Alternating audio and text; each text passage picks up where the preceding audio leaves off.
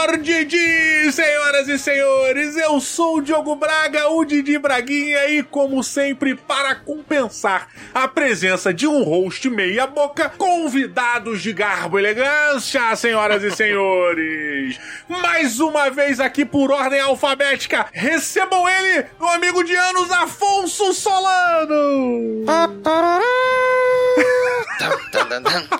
Joguem pétalas, pétalas para o meu caminho pisar. Tu puxou a música do Aladinha? Começou, é, foi automático. O primeiro imperador que me veio na cabeça foi o. Como é que é o nome dele no filme? É Ali, né? Príncipe Ali, não é? Príncipe, Príncipe Ali. Ali. É, valeu, Didi.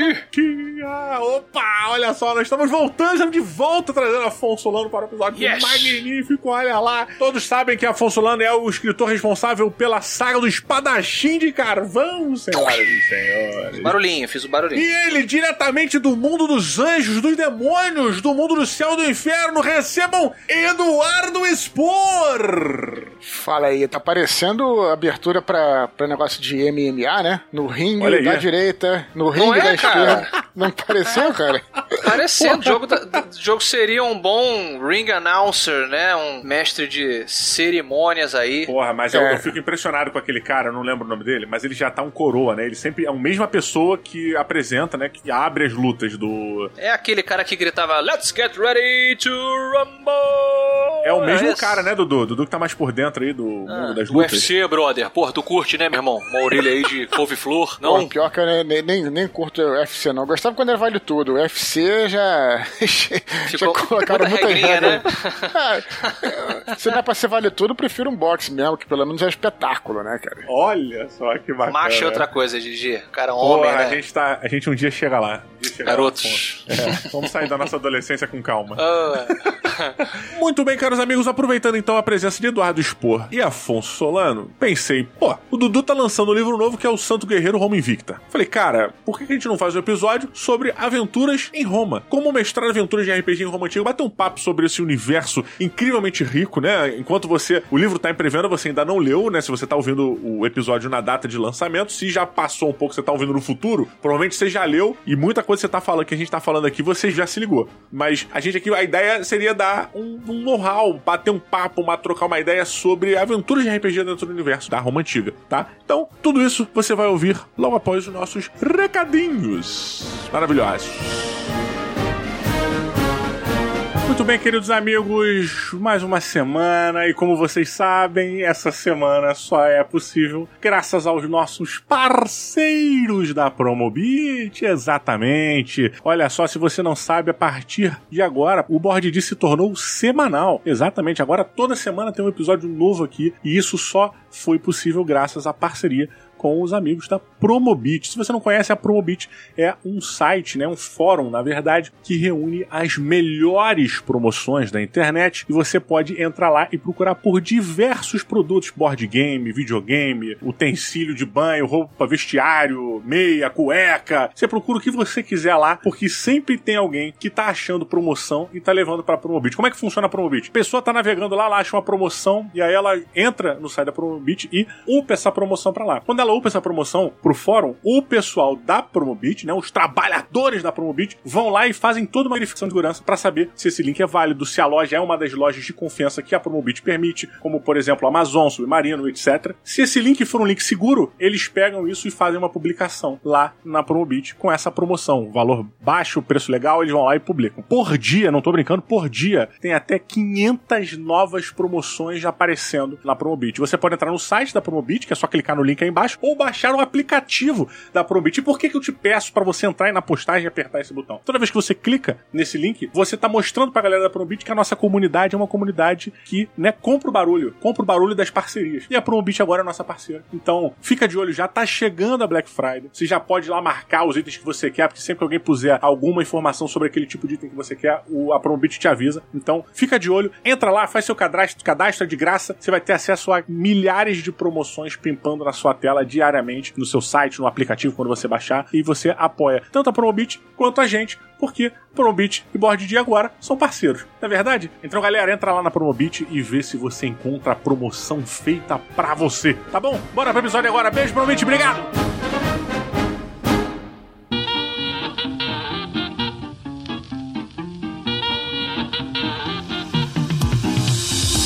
Olha, eu acho até injusto ou errado, na verdade eu acho errado, hum. eu começar falando qualquer coisa sobre literatura e aventura. Posto que vocês, dos três aqui, foram os dois que realmente concretizaram, escreveram aventuras em formas de livro. E o nosso papo hoje é sobre isso. A gente hoje vai dar dicas para os nossos ouvintes sobre bons livros que virariam boas aventuras, ou trechos de livros, ou um capítulo, pô, o capítulo daquele livro tal, capítulo daquele outro livro. O Eduardo Spor está começando agora, está trazendo, já começou a apresentar para todo mundo, já está, já tá em venda seu novo livro, Dudu? É. Já começou a pré-venda já, e quem comprar na pré-venda terá brindes exclusivos. Tem que falar isso também. Uh, viagem a Roma? Uh, isso aí, e muito mais.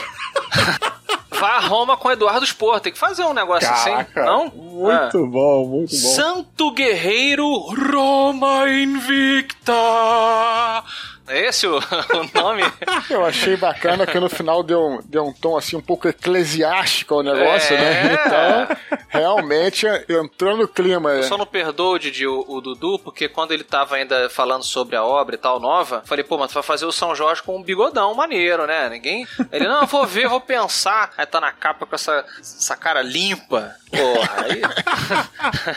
é, e olha, eu, eu te pergunto já, dentro dessa nova saga que você tá trazendo, é, que é um, um, livro ambientado na Roma Antiga, a gente já cai para um universo de RPG que não é tão tradicional, né? Você indica algum trecho, alguma aventura, alguma parte bacana para adaptar para uma boa aventura de RPG? Pois é, é, o que acontece, na minha opinião, é que a galera tem uma ideia, né, dos jogos de RPG muito como algo medieval, justamente por causa da fantasia medieval, que vem dos clássicos de Dungeons and Dragons e tudo mais. É. Mas se a sua opção vai ser, se tiver vontade de fazer uma campanha histórica, jogar na Terra, claro, se jogar em, em outro mundo tal, acho beleza. Mas jogar na Terra, eu, eu diria de que o cenário romano é muito mais rico para se jogar do que o mundo medieval. Até porque o mundo medieval clássico, se você for optar por uma campanha na Terra, no nosso, nosso mundo, você vai circular ali por França, Alemanha, Inglaterra, por aquela região ali. E ah, enquanto o mundo romano, ele vai desde a Britânia lá, da, desde a, a Escócia, da Inglaterra, né, que depois transformou a Escócia em Inglaterra, até a Pérsia, até o leste uhum. do. Então tem um tem desde cenários medievais, você como um legionário, né, pode ser enviado para todo tipo de aventura que você pensar, aventuras no mar, no Mediterrâneo, na Palestina ou até mesmo na Germânia, né, locais frios, desertos, florestas, é, selvas, todo tipo de cenário. E além disso, né, o que parece mais com a questão da fantasia é porque nos mundos de fantasia medieval você tem muitos deuses, né? Enquanto no cenário da Idade Média comum você tem um domínio do, da igreja, do cristianismo, que também é uma coisa interessante. Já joguei uhum. em cenários assim, mas na Roma Antiga você tinha uma profusão de deuses, de crenças, de seitas, de tudo que você pode imaginar. Sem falar das grandes cidades, da, viajar no período romano com as estradas, né? Com, claro, que eu falando aqui, parece também que eu estou desmerecendo a Idade Média, não é esse o caso. Acho um barato, inclusive já joguei campanhas históricas na Idade Média que foram iradas. Tenho certeza que seu personagem morreu de alguma doença bizarra e não teve cura em 24 horas. Desenteria! Se você realmente for levar Black Flux, né, que ele chamava, uh -huh. se você for realmente levar pra, pra esse lado mais realista demais, aí realmente você morre com um tropeço, né? Só tô querendo puxar um pouquinho a sardinha, porque não é de merecendo a Idade Média, mas puxando a sardinha. Já que você fala pouco de aventuras de RPG no mundo romano, eu acho legal comentar sobre isso, né? Que também é, se pode jogar. E era um barato, assim, seria um barato jogar nesse, nesse período, tanto que eu já joguei algumas aventuras aí. Cara, é, pra mim, eu, eu sempre gostei muito, eu sei que, é, que vai ser meio complicado afirmar isso, que algumas pessoas não vão gostar, mas eu gosto de GURPS. Eu gosto de GURPS. Uhum. Hum, polêmica. A galera tem um ódio aí, o pessoal não. Ah, quer ser um cocô, RPG de burocracia, blá blá blá. Seu merda, mano! É. merda! E eu tive, cara, o GURPS Império Romano, cara, que era muito maneiro, assim. Eu, uhum. Engraçado, porque o GURPS é um sistema genérico de RPG. Então você pode adaptar qualquer porra pra ele. Você pode. Cara, eu fiz RPG de cowboy, fiz de alien, fiz qualquer parada. Você pode fazer qualquer coisa. Eu tinha o Império Romano. E o GURPS, ele, porra, é um livro que te ambienta, te dá, né, noção e tal. Só que, pra mim, eu só comecei a ter noção, um pouco de noção do mundo ao meu redor depois dos 16 anos. Que eu fui começar a pesquisar, que eu fui começar a ler mais coisas, sabe? Ver filmes mais legais e por aí vai. E, e as minhas aventuras do Império Romano se resumiam a gente lutando contra bárbaros. Uh -huh. era, era, isso. Uh -huh. Porque era, era, eu tive, peguei um pouco dessa noção que o livro passava, da ambientação, e lutava. Então, apesar de ter sido maneiríssimo, porque a gente fazia parede de escudo, e aí tinha as formações que o livro te apresentava para você usar, tinha um modelo de luta de, de campal que era bem bacana até. E isso era muito legal. Tinha as bigas, quadrívugas. É quadrívugas ou quadrívugas? Agora não lembro. Aí, Dudu, o nome do. Ah, do nem, essa nem eu sei.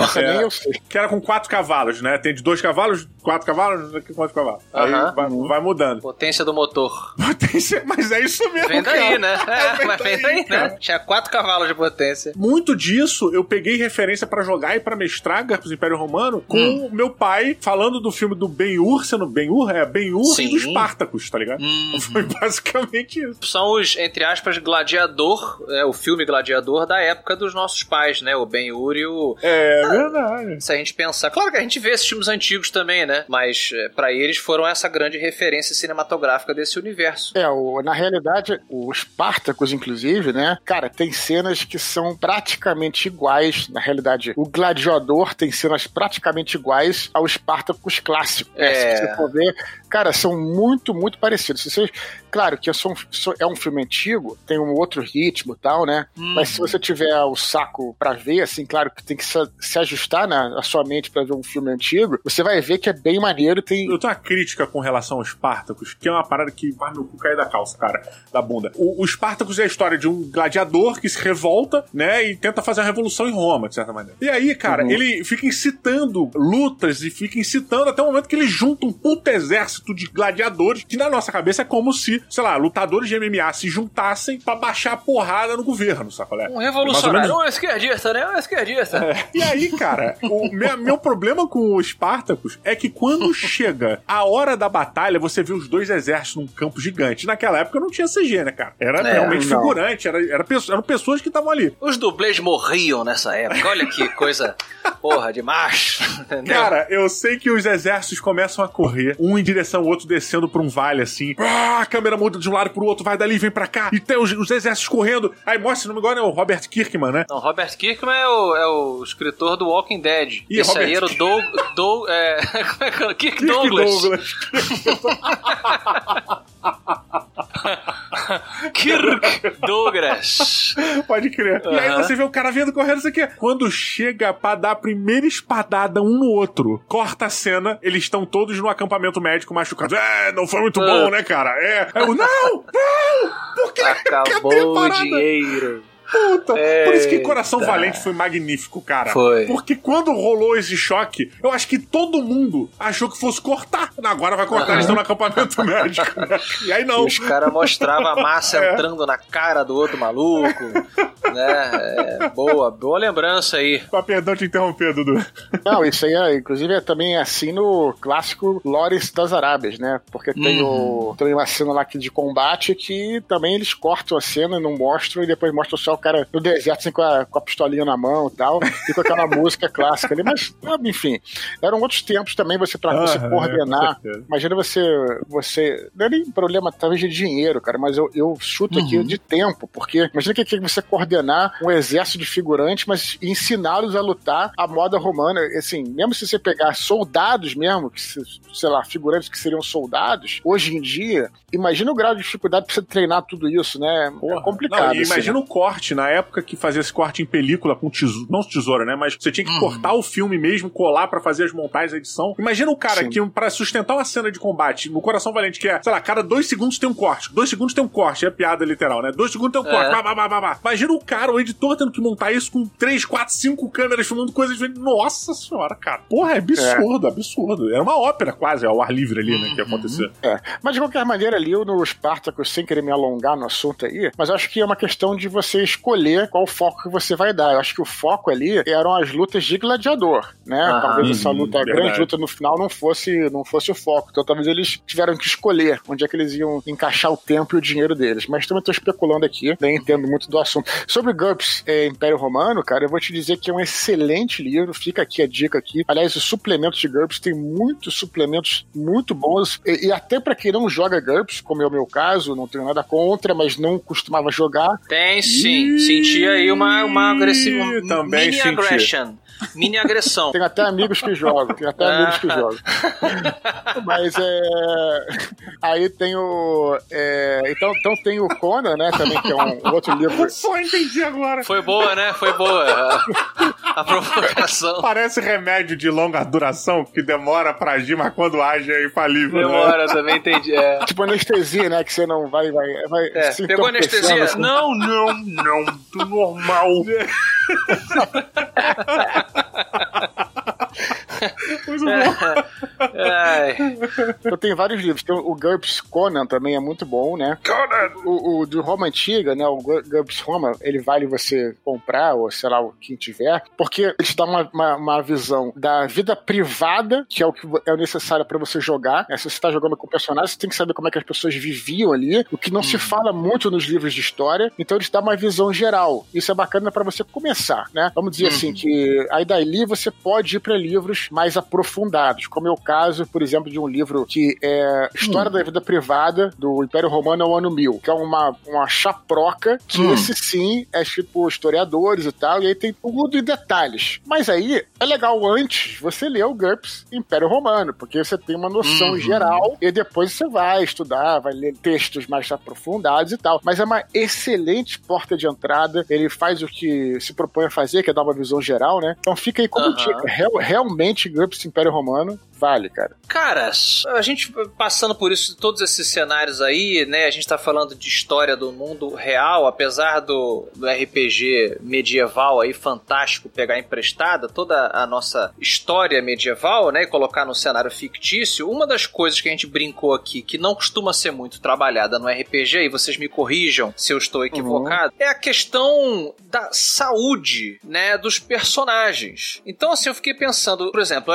o, o ambiente aí, o cenário dos novos livros do Dudu, né? Roma Antiga. A gente já tinha um saneamento básico muito melhor do que a era medieval, né? Você tem uma coisa um pouquinho mais cuidadosa ali, mas ainda assim a pessoa podia morrer de gangrena, pegar alguma outra doença e tal. Vocês acham que isso pode ser bem implementado num sistema de RPG sem que trave ou que fique chato? Tipo isso, você morreu de diarreia. Ah, que pena, vou embora, sacou? Você cortou o braço um pouquinho, infeccionou, agora você não tem braço. Eu gosto muito da doença, cara, como companheira de viagem, sabe? Ah. Ou como um inimigo à espreita. Isso eu acho uma coisa boa, mas cabe muito ao mestre dar o tom dela, saca? Tá. Uma- eu acho que existem um ambiente meio Fallout, sacolé? Que a radiação tá ali, vamos a gente pode tratar a radiação como uma doença, né? É, e ela tá ali assolando os inimigos, e qualquer descuido que você der, pá, morreu de Uhum. radiação. Lá morreu. Mas eu gosto da questão do cara, às vezes, estar exposto a uma, sei lá, uma desinteria, tem uma Aham. caganeira, e essa caganeira dá limitadores pro cara. Às vezes o cara Sim, tá numa entendi. batalha, ele sente aquela pontada, ele. Ai! Hum. Olha, eu É, falo, e meu tá irmão. desidratado, né? tá, tá, tá enfraquecido, né? E aí o mestre ele pode brincar com a seguinte coisa: falar, ah, você pode bater no cara, mas se você for dar uma espadada no maluco, tu vai se cagar. Vai aí cagar a na escolha é tua.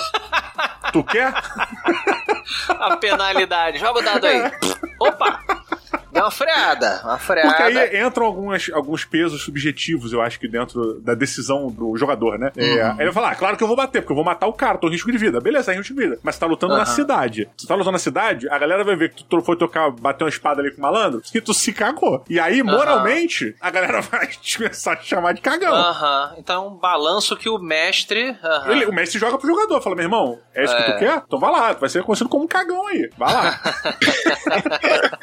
Muito bom, muito bom. É, a minha opinião é o seguinte: eu acho que é claro que todas essas questões podem ser usadas, mas a gente tem que lembrar que o RPG também é uma contação de histórias, né? Então, assim, qualquer coisa que você for usar, não só um combate, como uma doença, ela tem que servir para acrescentar a história, para acrescentar, não porque simplesmente, claro, porque é, realisticamente o cara poderia pegar uma doença a cada dois quilômetros, realisticamente.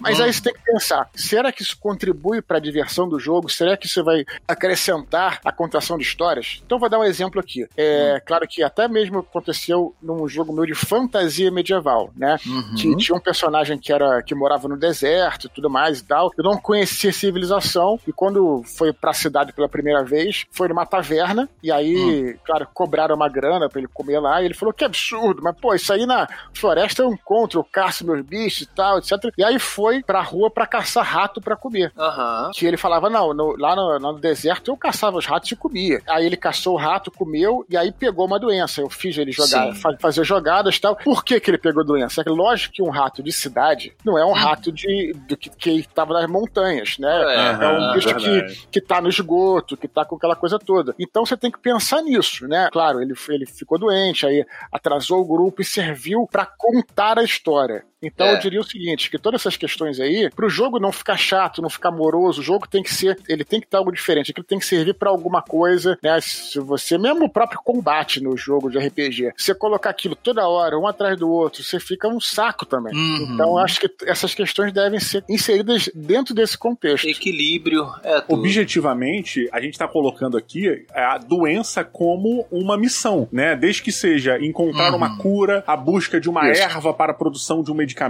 ou a fuga de algum local por causa de uma praga, de uma peste, uhum. ou tentar, sei lá, encontrar o paciente zero. Não sei se isso em Roma é, era pensado uhum. dessa forma, né? Ah, vai lá pra cidade e encontra o paciente zero. Porra, uhum. não sei se era isso. Mas isso tudo envolve, né? É, meio que essa questão médica, né? Ou escoltar um médico, achar um médico para levar ele para determinado local, que esse cara é o responsável. Todas essas coisas têm a ver, né? E uma coisa também que eu acho que conta, que nem sempre é, é falada, mas que é subentendida, quando você tá falando de fantasia clássica, você não tá. É o que eu falei, a gente tá pegando emprestado o cenário medieval do planeta Terra e aplicando ao mundo o que tem magia, que você tem é, raças com centenas de milhares, não centenas de milhares, não sei, mas é, provavelmente, né? É, de anos, de evolução. De... Então, assim, existe uma história de medicina muito diferente da história da medicina do nosso mundo. Então, digamos que doenças que a gente tinha na Idade Média, no universo do Dungeons and Dragons, por exemplo, podem já ter sido erradicadas por por conta da medicina misturada à magia e à sabedoria uhum. daquele universo. Verdade. Fui, fui claro na minha. Pô, acho que sim, cara. Não, realmente, hum. quando você envolve magia, né? Tudo muda de figura, né? Você tem, inclusive, no RPG, no D&D clássico, então, né? Ele tem personagens, inclusive jogadores, personagens de jogadores que têm capacidade de curar com as mãos, né? Então, assim, isso, isso é. É, é, tem um outro papel tá? Agora, se você for falar do nosso mundo real, voltando para Roma aqui, que também para acrescentar essa informação, uhum. interessante é que havia médicos em Roma, só que era engraçado porque a gente hoje em dia tem essa coisa, né, de ver a religião, o misticismo como uma coisa e a ciência como outra, né? A gente é, tem essa visão moderna. E naquela época não existia essa separação. Então era uhum. muito comum, por exemplo, o médico vir te tratar naturalmente, né, fazer o curativo, tudo mais e tal, te dar até uma erva como um remédio, Isso. coisa do tipo, e depois falar, olha, mas faz uma prece aí pro Deus tal para te dar um, dar um reforço, dar uma ajuda aí. Pois então, é, o próprio médico dá, dava essa orientação como parte do. Uhum. Posso chamar de receita, né? Faça prece, faça um sacrifício de uma pombinha a esse Deus aqui que vai te ajudar a se curar. uma pombinha. E não era, o, não era o sacerdote que fazia isso, o próprio médico podia fazer. É. Então, isso é uma, uma, coisa interessante. E isso tem a ver com a imersão da, dentro do, do ambiente ali, né? Eu acho que se em qualquer momento que você for jogar uma aventura na Roma antiga e você não usar os poderes divinos, porque provavelmente você vai escolher uma divindade, né, dentro daquele panteão. Hum, a divindade que você escolher, ela vai ter um arquétipo ou uma build ali de poderes ou, sabe, milagres é. específicos que vão poder te ajudar. Se você não usar isso em prol do jogo, eu acho que você tá perdendo imersão partindo do princípio de que as pessoas naquela época acreditavam naquilo lá, sabe? Tipo, é. É, é fazia parte do dia a dia o cara rezar pro Deus quando acordava, ou sei lá o quê, mas eles tinham uhum. um ritual de rezas, o que a gente pode chamar de magia hoje, de brincando assim com magia magia, mas é, é. é, uma adaptação que faz todo sentido a gente mergulhar fundo nela e trazer ela pro mundo real como realidade, trazer ela pra verdade, né? Aquilo é a verdade da época. Aquele é. Deus que influencia para aquilo, né? Só é importante acrescentar uma coisa, né? É por isso que os romanos eram politeístas e não monoteístas, né? Porque você falou, ah, você vai ter que escolher um Deus, né? É, na realidade, não. O politeísmo funciona de outra forma. Quer dizer, as pessoas são é, religiosamente promíscuas. Usando esse, essa palavra não como uma coisa negativa, só para explicar. Tem algo errado na promiscuidade? Então eu tô fazendo tudo errado. Jesus! Não, porque... Vou conversar com a minha mão direita. Geralmente a, a, a, palavra é, ela é associado a um contexto negativo. Mas nesse sim, caso aqui, sim, sim. eu posso dizer que você simplesmente, por exemplo, poderia ter um, um, probleminha na perna, por exemplo. E aí você ia lá e ia num Deus que era próprio para resolver esse problema, né? É. E de repente a sua esposa no outro dia tá com dificuldade de engravidar. E você vai numa deusa que é própria para isso. Então você não tinha essa coisa de que, ah, não, esse aqui é o meu Deus, ah, eu só posso rezar tá. para ele. É, essa é a tônica do politeísmo. É uma coisa que acho importante as pessoas é, considerarem. Será que. Uhum. Aí eu, eu, te pergunto em cima do, do meu pouco conhecimento e minha convivência com a minha família. Sempre tem, eu sempre, a gente sempre tem um tio, uma tia, que é devoto de algum santo ou alguma santa. Não, fulano é devoto Sim. de santo não sei o que lá. Fulano é devota de santa não sei o que lá. Uhum. Será que não existia aquela galera assim, não, eu respeito todos os outros deuses aí, mas eu sou devoto aqui do deus da, da espiga de milho? Não, pode, claro, sem sombra de dúvida. Isso existia sim. É, aí Atena escolhe, né, o fulano ou fulana como a sua campeã naquele trabalho específico. Acho que nesse sentido, né, Dudu, pode até acontecer. Claro, claro. O sujeito que pode se declarar o seu filho de Marte, por exemplo, e aí é... tem um, uma, uma, devoção especial àquela divindade, sem sombra de dúvida, sem sombra de dúvida isso acontecia. Mas os deuses eram vistos dessa forma, você não precisava necessariamente, né, a não ser que você realmente fosse um devoto, realmente tal, você não precisava necessariamente a pessoa comum estar tá, é, presa a um deus ou coisa do tipo, né, ou, uhum. ou encarar aquele deus só como deus único. Aliás, é o que é interessante, porque o politeísmo considera até deuses fora do, do panteão próprio romano como deuses que existiam. Quando você ia num país estrangeiro, por exemplo, você chegava no Egito, você hum. falava os seus deuses baixo, cara, de voz baixa. Ah, é? os deuses, porque os deuses egípcios não ficassem enciumados. Eles, quando você entrava, por exemplo, num outro território, você ah. considerava que os deuses daquele território é diferente a coisa, né? Uhum. A gente tem uma ideia hoje de, do deus cristão, por exemplo, o deus na época do judaísmo também, mas também tem isso, como um deus, né, de todo o universo, uma né, mas era Maneiro. diferente na época. É. Então, mais um objetivo aqui que ficou, mais uma missão que você pode usar nas suas aventuras, que são missões enviadas pelos próprios deuses ou pelos sacerdotes, né? Tanto faz um deus é meio que se comunicar, entre aspas, com os aventureiros, ou um sacerdote vir e entregar uma missão específica para aquele grupo, eleger um campeão, né? Ou ter uma eleição de um campeão em cima de uma determinada missão. Isso são coisas que funcionariam tranquilamente dentro de uma aventura no Império Romano, né? Uhum. Não, melhor ainda, o que é complementar é que, além disso, eles também acreditavam que os deuses estavam fisicamente presentes nos seus ídolos, nas suas estátuas. É verdade. Sério? Sim, com certeza, né? Por isso Júpiter Capitolino, né? Aquele. então. eu então, quando o deus, lá, o deus lá perdia o peru, babou. Ele. Caraca, caiu o pinto do cara. Vai chover pra caralho. Vai é, chover muito. Caiu o tá braço tá do, da fulana. Eita. Não, exatamente. Não, mas eu ia puxar pra uma aventura maneira aqui, já que você tá falando de RPG. Quer dizer, ou de repente um, um ídolo que tava num templo já mais abandonado, e aí tem um, um sacerdote, né, que contrata os aventureiros, eh, vai ter uma invasão, sei lá, dos persas, coisas do tipo. Ele contrata esses aventureiros para defender o templo, porque ele, ele acredita, né, na, na religião dele, que eh, ele não tá defendendo só o templo, tá defendendo o próprio Deus que tá ali Caraca. como um ídolo, né? Uhum. E aí cabe é. lá, você nos jogos de RPG, pensar se realmente o Deus tem um poder ou não, aí vai caber de cada um, né? Não sei se vocês lembram no desenho do, Hércules, quando ele vai no é. templo lá de, de Zeus, eh, eu acho que é no templo de Zeus que a estátua começa a falar com ele, representando isso que o Dudu tá falando, né? É, era quando Poseidon, em algumas versões lá, viola a Medusa, né? Antes dela ser, o monstro. Sim, isso, isso. A estátua de Hera toma vida e fica, fica bolada, né? E, tipo, ó, vou amaldiçoar você e tal. Então tem essa coisa da estátua uhum. realmente ser ali o, o avatar da, da, da deidade. Caraca, eu, eu fico impressionado porque eu sempre planejo os episódios do Board Dia para ter uma duração mais curta, na expectativa de que eu consiga gerenciar, ser um bom host, né? E fazer os assuntos fluírem. E a, até flui, mas eles não.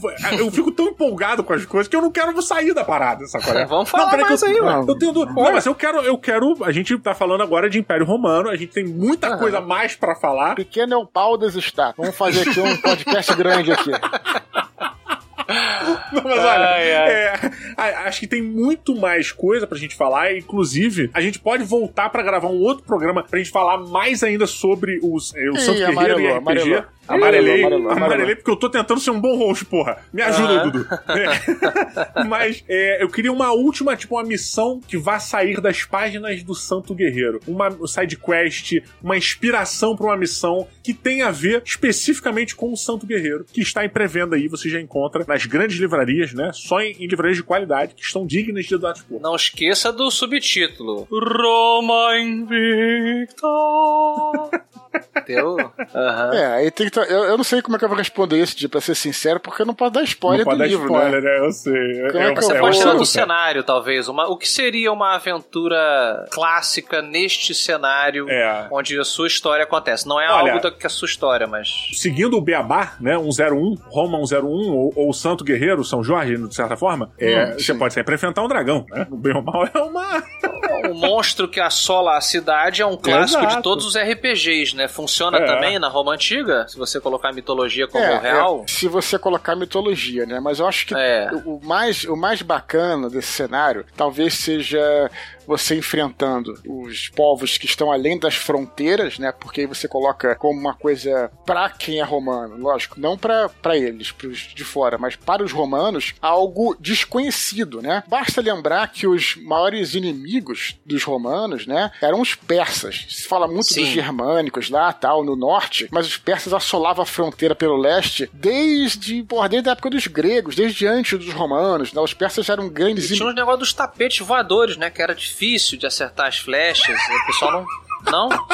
Eu vi um documentário. Cara, pois é, mas, mas é aí que eu quero chegar. Você tá correto. É aí que eu quero Tô. chegar. Isso é vou puxar pra realidade. Uhum. O, o nome que a gente conhece, mago, né? Mage, vem dos sacerdotes de Zoroastro, que eram chamados Isso. então de mage. Então os magos originais mesmo eram os sacerdotes persas desse período uhum. histórico. Olha né? só, caraca. Então, no próprio livro, por exemplo, né, no Santo Guerreiro, tem um personagem que é um mago e claro, como é um romance histórico, histórico, o misticismo é colocado no livro de modo que você não sabe se aquilo realmente aconteceu, se foi uma influência de alguma substância, ou se foi o cara que tava meio doido já porque tava ferido, coisa do tipo, né? Mas existe um misticismo muito profundo aí, né? Que claro que eu não. não, não você não vai ver monstros, nem dragões, nem nada, uhum. mas tem algo de. Então, então diria assim, uma, uma missão, como você, você perguntou, é justamente né, enfrentar esses espíritos persas, né? De repente, uma cidade na fronteira ali, né? Porque a gente fala muito de, de RPG, fantasia medieval trabalha muito com o cenário que é um cenário de floresta, mas vamos trabalhar também diferente, galera. De repente um cenário mais de deserto, um deserto rochoso é. ali, que era a fronteira ali, parece muito maneiro, até mesmo também o contato com os cristãos, né? De repente, é, você saber se um, a busca por um objeto, né? Que de repente, quem sabe, a busca pelo Santo Graal aí, né? Que de repente Olha, os, os, os, cristãos estão atrás do Santo Graal e você é um oficial romano que, que você fala, pô, descobre isso antes dos caras aí, né? E de repente aí fica. De repente pode brincar com aquela coisa do. Eu ia falar do Indiana Jones, mas o Indiana Jones realmente existe a magia no caso. Então, então não sei. Mas nas suas aventuras você pode colocar. Embora no livro não tenha, a princípio, nada tão gritante, nas suas aventuras você pode colocar. Então, tem, cara, tem muita coisa, mano. A gente tá falando de um objeto de poder. Ele pode ser um poder realmente sobrenatural ou um poder simbólico, né? Isso, o Santo Graal. Que tal aí, o Santo Graal? Né? Santo Graal é uma boa, uma, uma, enfim, uma lança, a lança lá do destino, né? Esses objetos que tiveram e que tem essa simbologia é, sagrada, seja ela realmente real ali para aquelas pessoas ou o símbolo mesmo. Como o livro se passa em 200 e pouquinho depois de Cristo, naturalmente a lança do destino já existe. Para quem é. não sabe, a lança do destino foi, foi o, o pilum, na verdade não era lança, era um pilum, pilum dardo, né?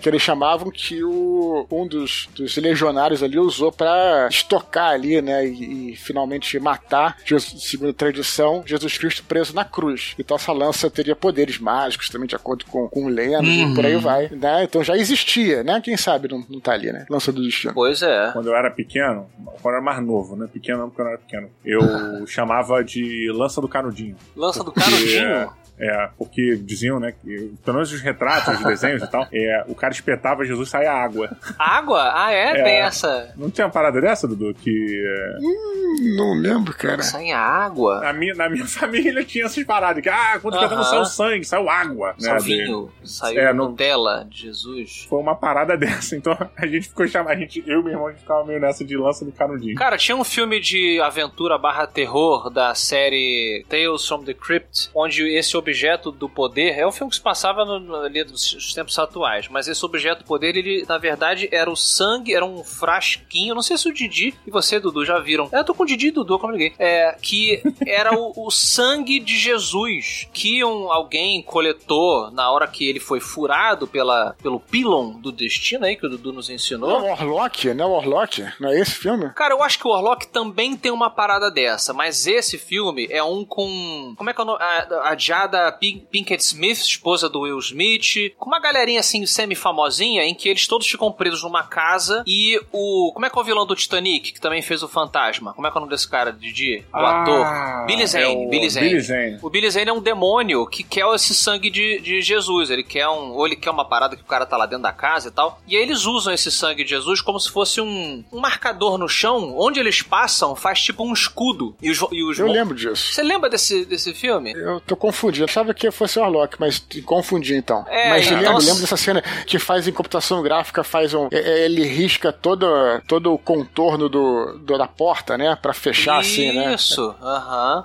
E aí ele, ele conversa com essa coisa assim, um evento religioso que aconteceu tempos atrás, e normalmente esse evento ele deixa relíquias, né? Ele deixa pe- pedaços ali históricos que servem como esses MacGuffins, como esses, esses objetos de poder para as aventuras, né? Em busca da Arca da Aliança, em busca da não sei o que do destino. Indiana Jones brincava justamente com isso. Aham, verdade. São ótimos é, instigadores de aventura, né?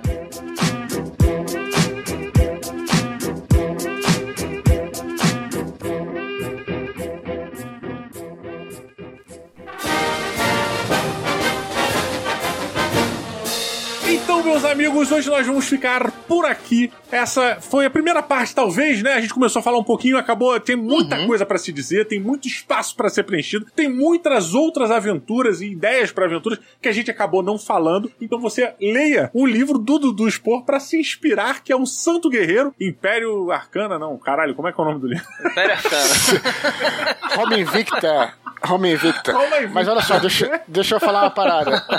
Esqueci de dizer que na pré-venda tem um mapa. Um mapa em Oh! A3 só pra, só pra quem comprar na pré-venda que é perfeito pra quem quer jogar RPG É. nesse período. Então, Olha, assim, aí. mas é só na pré-venda, hein, galera? Só na Então tem que pré-venda. ser Então tem que agora. correr. Entra aqui na postagem. Se você tá ouvindo no Spotify, onde quer que você esteja ouvindo, pode olhar na postagem. Clica lá que o link tá habilitado. Você pode clicar e você vai ser direcionado lá pra comprar Santo Guerreiro Roma Invicta, esse novo livro do Dudu Spock tá saindo nessa promoção. Só clicar que você vai ser direcionado pra lá. Roma Invicta.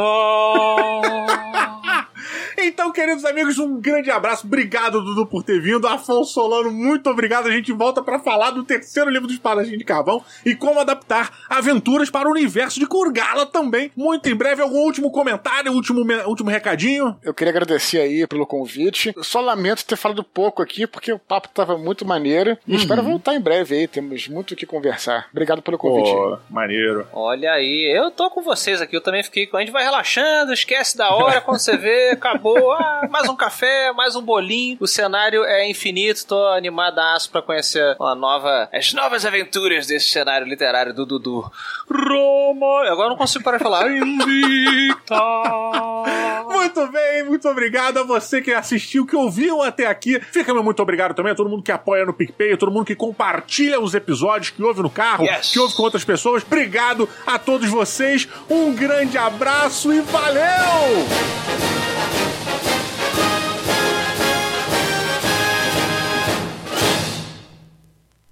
Este podcast foi editado por Léo Oliveira.